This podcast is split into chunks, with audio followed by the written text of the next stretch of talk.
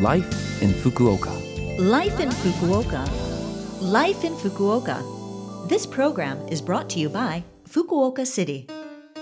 Good morning, and thank you for joining me, Colleen, for this morning's Life in Fukuoka. Life in Fukuoka is a short program to share information with you on how to live more comfortably in Fukuoka City, as well as give you tips and advice on life here and things to do when you're out and about. Life in Fukuoka is on in English every Monday morning at this time, so be sure to tune in. Life, Life in Fukuoka. Fukuoka.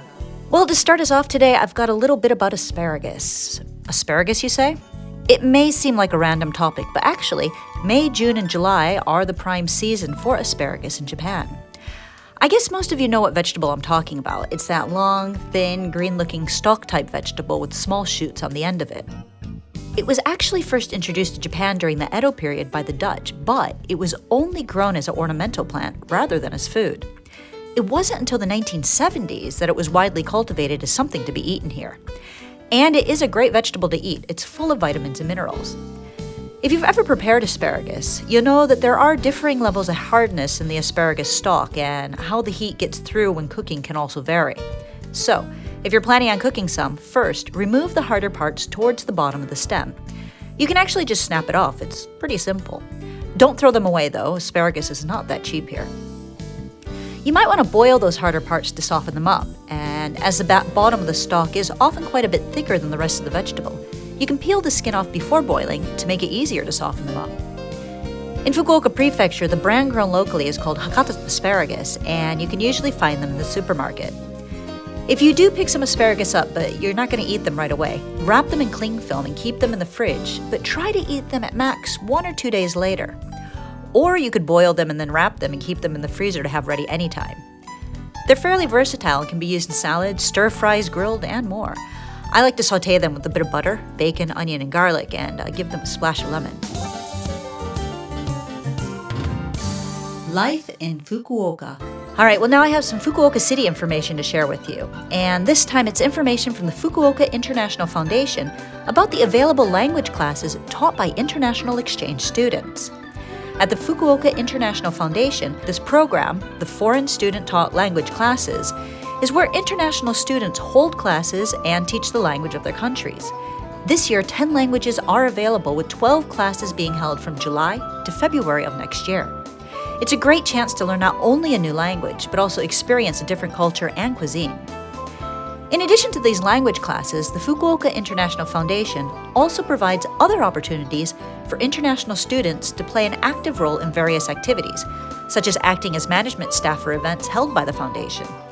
Currently, the Foundation is working on an email system to get information out to international students who want to participate in various activities so that all of you can enjoy exchange with the local community in Fukuoka City.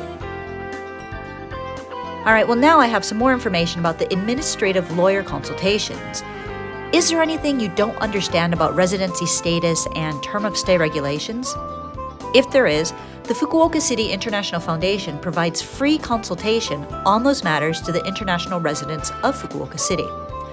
Consultations are held every second Sunday of the month, and they're offered from 1 to 4 p.m., but you must register by 3:30 p.m.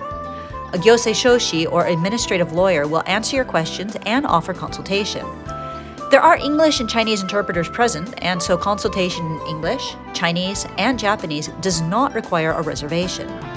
For other languages, please consult with the Foundation at least one week in advance. Confidentiality is guaranteed, so please feel at ease to make use of this service, no matter how simple a question you may have. For more information, please call 0120 661799. Again, that number is 0120 661799. And phone calls will be accepted between 9 a.m. and 6 p.m. on weekdays.